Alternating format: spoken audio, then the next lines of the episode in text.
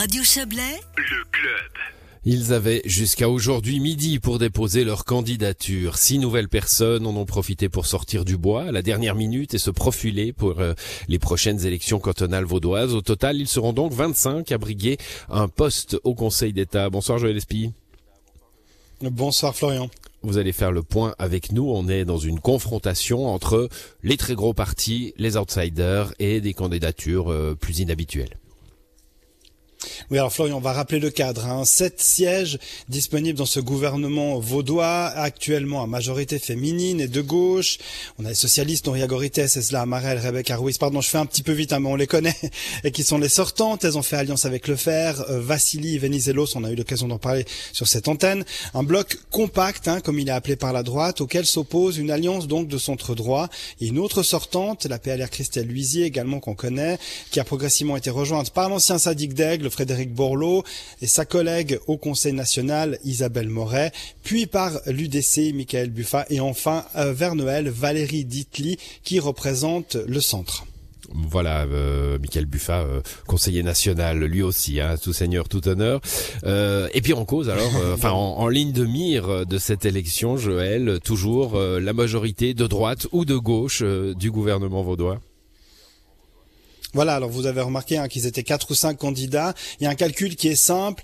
Un siège de plus pour la gauche ou pour la droite et c'est une majorité de quatre qui pourra se dessiner, aiguiller la politique de cet exécutif qui pourrait, rappelons-le, être soutenu par une majorité d'élus au Gros Conseil également, une majorité de droite, c'est euh, pour l'instant le cas. Donc euh, voilà, une majorité de droite pour l'exécutif, une majorité de droite pour le législatif, ce serait, euh, ça ferait les affaires des partis du centre droit.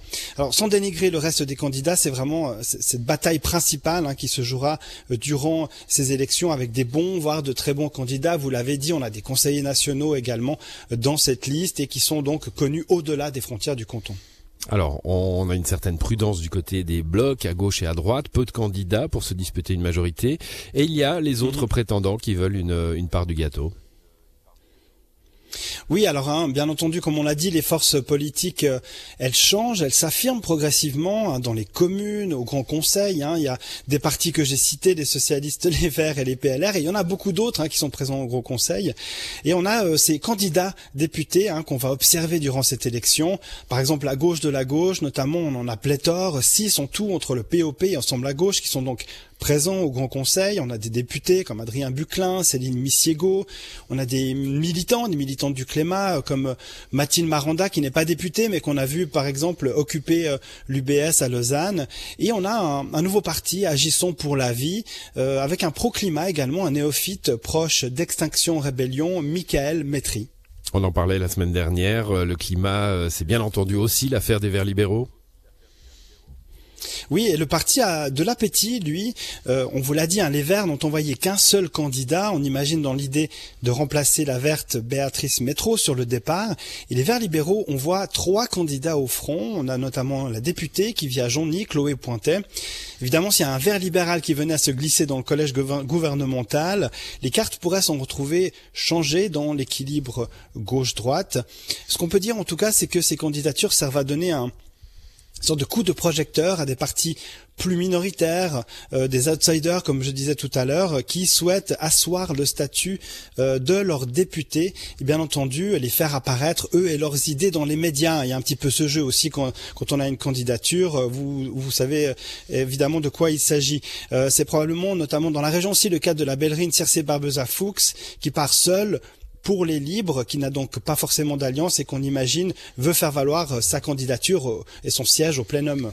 Voilà, bah, des indépendants, euh, il y en a pléthore dans cette dans cette liste, hein, avec des redondances, des habitués. vous nous disiez que la candidature de Toto Moran avait été réclamée oui, c'est c'est devenu un peu le, le, running gag. Euh, c'est quand même la quatrième fois qu'il est, il est candidat. Et c'est vrai que jusqu'à la dernière minute, on n'avait pas son nom, le nom du, du, vendeur de basket euh, lausannois qui est candidat donc pour la quatrième fois voilà, on a ces, ces pardon pour l'expression, ces éternels perdants. Hein, on va, on va pas se le cacher. Il y a, il y a beaucoup de candidats qui ont aucune chance, même sur un malentendu, comme on dit.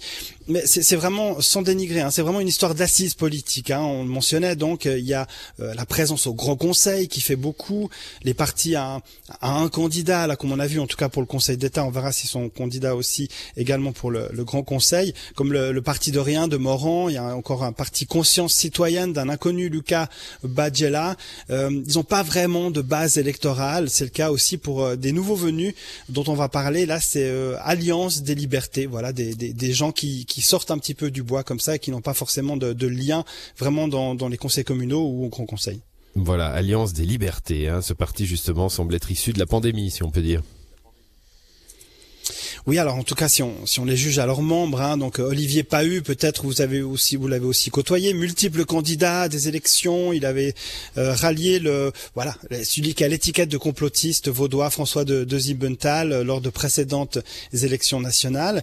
Et puis on a une surprise aussi dans la région, on retrouve la Montreusienne Line Dardenne, vous connaissez peut-être son nom, c'est cette conseillère communale PLR qui a rejoint donc Alliance des Libertés. Elle est tenancière d'un café à Territel, avait refusé de recourir au pass sanitaire, son café avait été fermé et elle s'affiche vraiment farouchement comme euh, on voit sur les réseaux sociaux notamment comme anti-masque, anti-vaccin, euh, comme euh, comme voilà le, public sur le public directement sur la page de de son établissement. Bref, dans la démocratie, il y a aussi de la place pour les mécontents, on va dire. Ah oui, c'est plutôt une, une bonne chose hein, que tout le monde puisse s'exprimer. Merci Joël. Demain, on aura sûrement la liste et le nombre de candidats pour le Grand Conseil. On le sait pour certains districts, mais pas pour tous. Voilà, on a eu quelques communications aujourd'hui, alors je vais vite vous en faire part. Alors, on va rappeler que donc il y avait 900 candidats en 2017. Hein. alors heureusement pour vous, Florian, vous n'avez pas tous devoir les interviewer. On va se concentrer sur le conseil, les candidats au Conseil d'État. Euh, pour ce qu'on a dans la région, on a six listes à Aigle. C'est intéressant aussi de voir ces listes parce qu'on voit quel parti se profile justement au niveau communal. Six listes à Aigle, on a des partis traditionnels Vert, PLR, Socialiste, UDC, POP et Alliance centriste. Du côté de Vevey, on a pour l'instant neuf listes.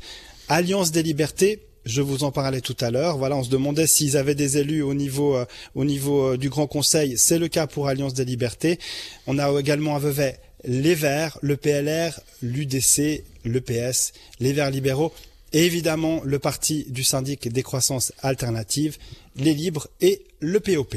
Voilà, donc six listes pour le Grand Conseil euh, côté District d'Aigle et neuf listes côté euh, Riviera Pays d'en Haut, euh, avec bah, tous ces gens-là qui seront parmi les 150 députés hein, à élire au Grand Conseil vaudois. Merci à vous Joël, et puis on va on va suivre tout ça et puis entamer notre campagne. Hein.